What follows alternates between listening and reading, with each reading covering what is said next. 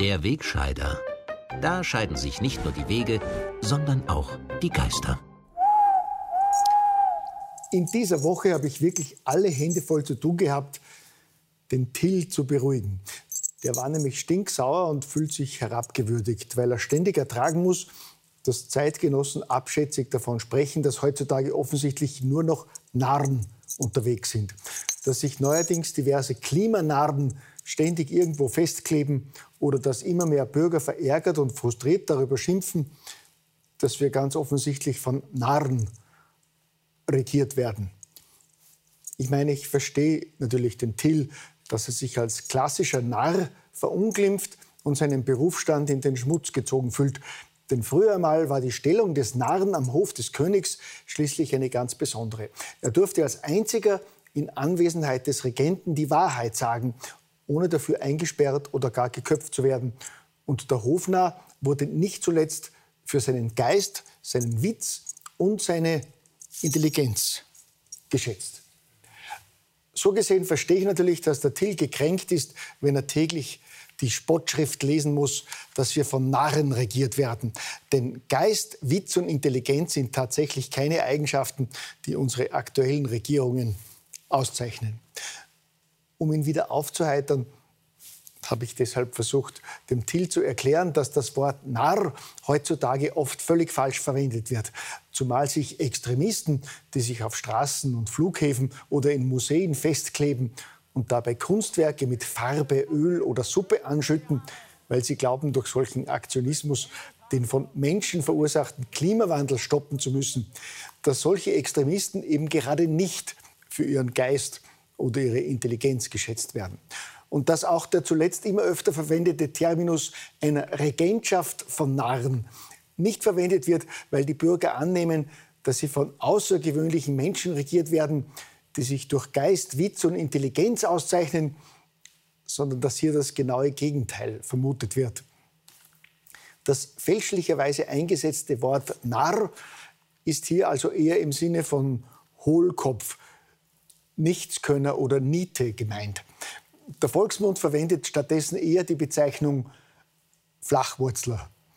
Und weil die überwiegende Zahl der derzeit agierenden Regierungspolitiker uns mit einer Politik beglückt, die von beeindruckender Intelligenz in Verbindung mit Mut und Selbstlosigkeit geprägt ist, haben viele Bürger eben den Verdacht, sie würden von Narren, pardon, von Flachwurzlern, Nichtskönnern und Nieten regiert dass dieser Verdacht in Wahrheit natürlich unbegründet ist und nur der Einbildung einfach gestrickter Bürger entspringt, das liegt auf der Hand.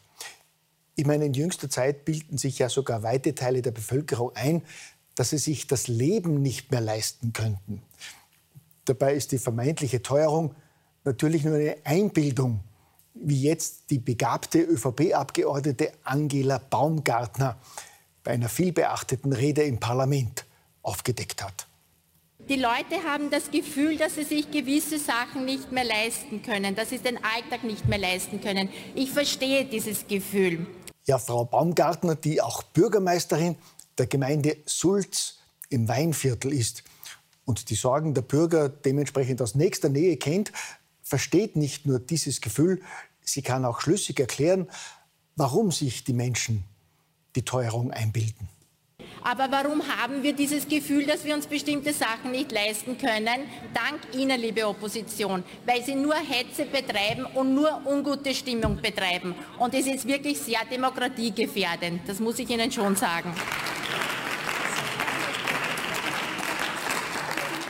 Ja, meine Damen und Herren, dieser verdiente, tosende Applaus zeigt nicht nur, welch grandiose Arbeit unsere Parlamentarier leisten, sondern bestätigt die Aussagen der Frau Abgeordneten auch inhaltlich.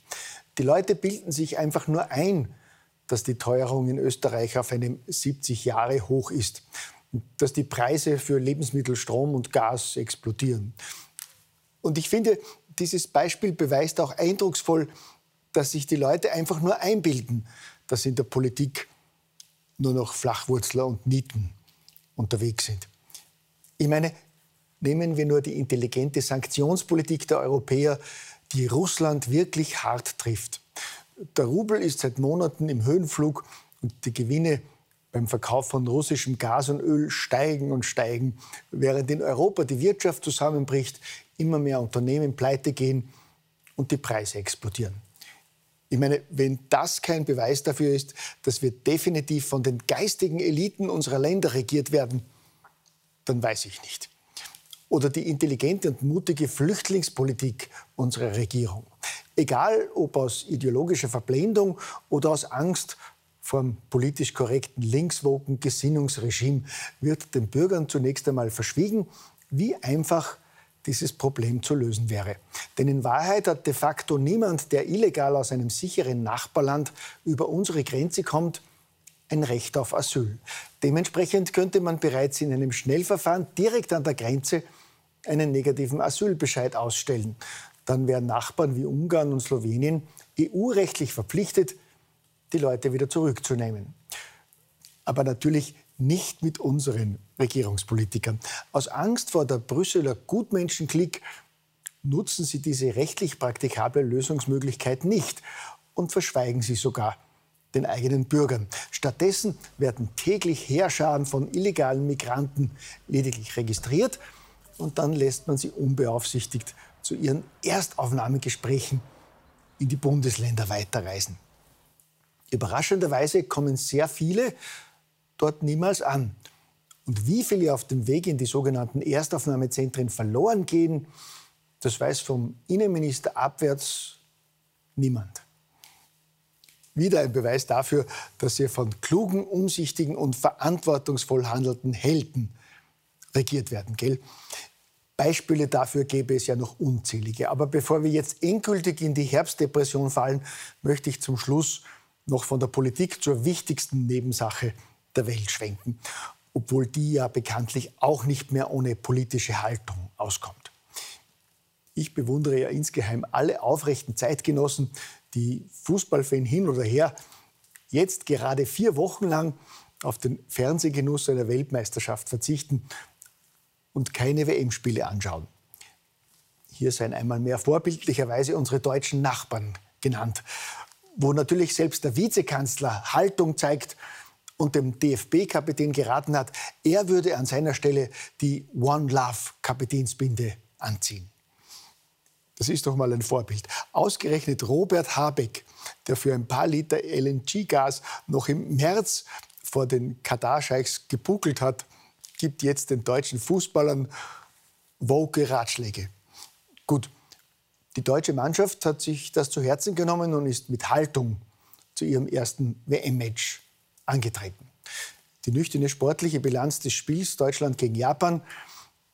Es war ein Match, in dem elf Haltungssportler gegen elf Fußballer gespielt haben. Gewonnen haben überraschenderweise die Fußballer. Das bestätigt wiederum jene, die zu einem Verzicht aufrufen, die WM-Spiele anzuschauen.